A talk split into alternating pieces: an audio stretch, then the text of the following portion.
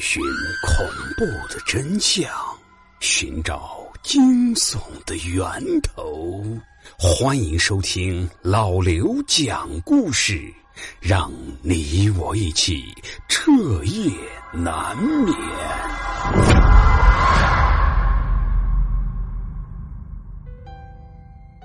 好的，各位听友，欢迎收听今天的民间鬼故事。那各位。你们家里面养狗吗？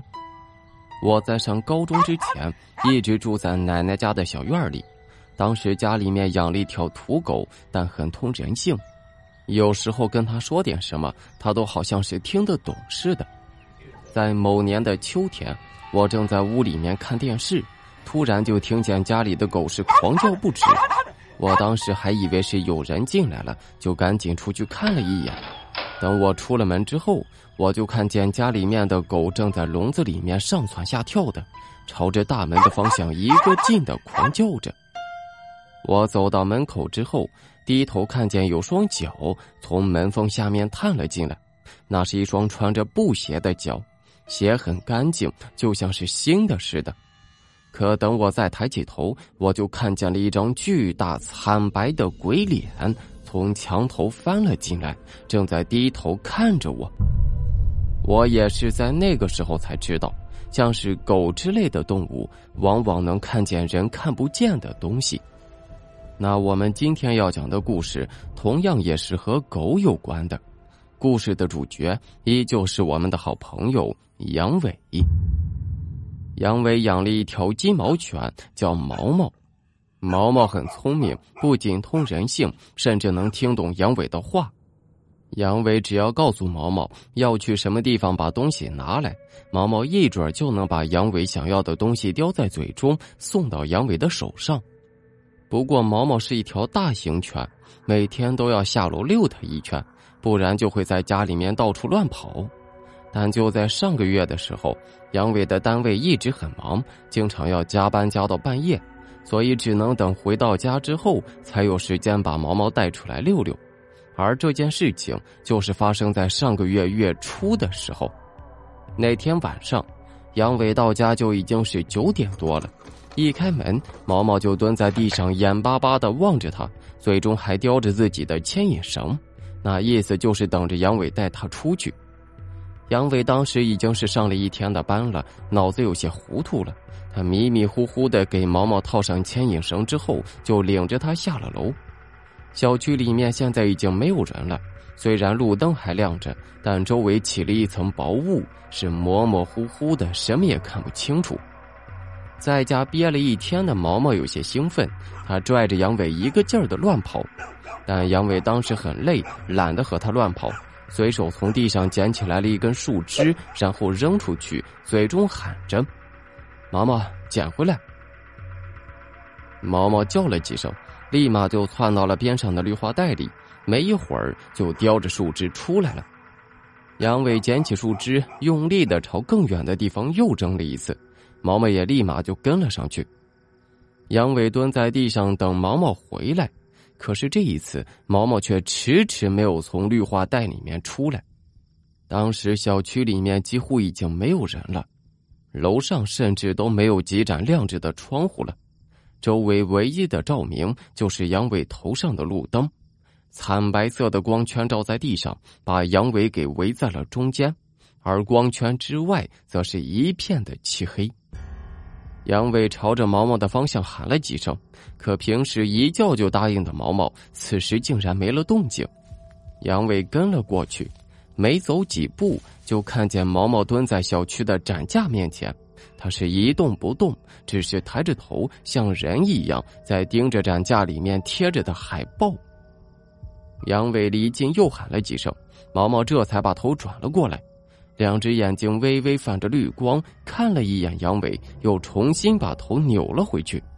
杨伟有点发毛，他养了毛毛有七八年了。虽然这狗很通人性，但是杨伟知道它是条狗。可是刚才毛毛看自己的时候，他竟然觉得毛毛的那张狗脸上面有了一些人的表情。他走过去拽起毛毛的牵引绳，想把它硬拉回来，可毛毛似乎是在有意和他较劲儿，就是一动不动的。杨伟一生气就骂了几声，可是话音刚落，他就听见了一阵笑声。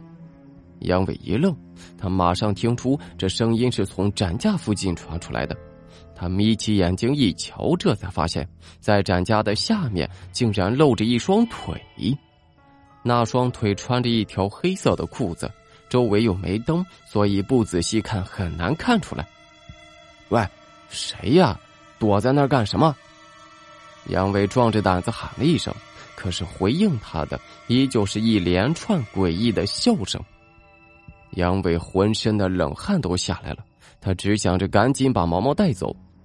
但就在这时，躲在展架后面的那个人开口说话了：“毛毛，捡回来！”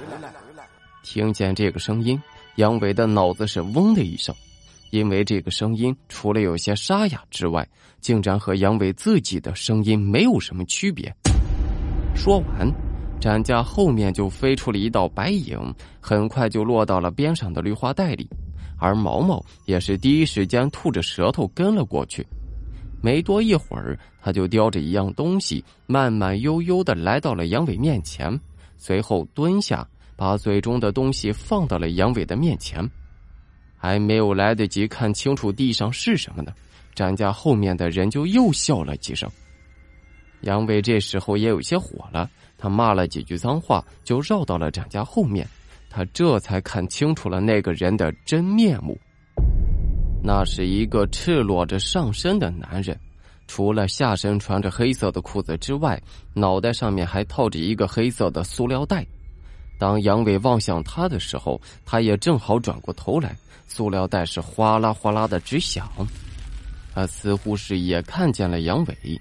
他伸手捂着嘴巴的位置，浑身哆嗦着，发出了几声瘆人的笑声来。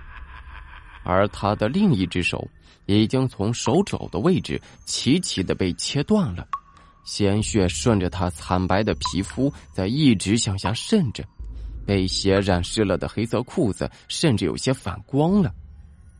杨伟惨叫了一声，是连滚带爬的拽着毛毛往回走。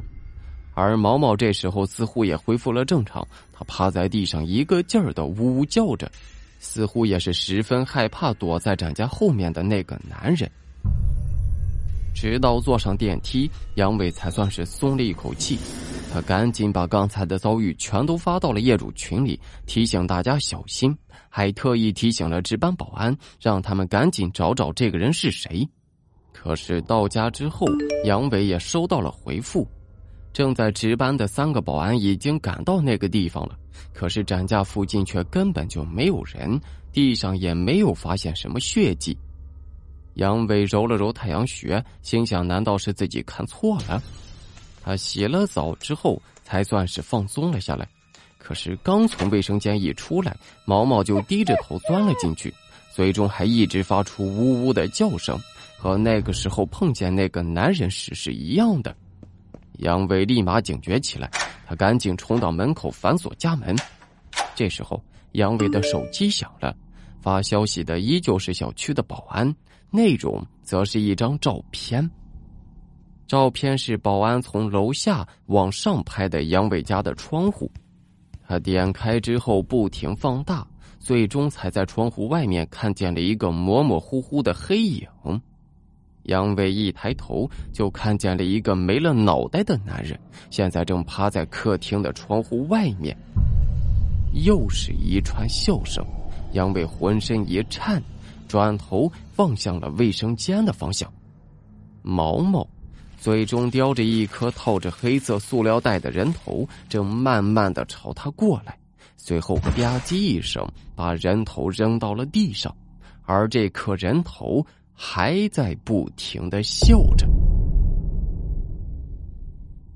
也是后来杨伟才知道，他们小区几年之前出过一桩凶杀案，一个男人被塑料袋憋死之后被人给分了尸，据说直到现在还有一部分尸体没被找到。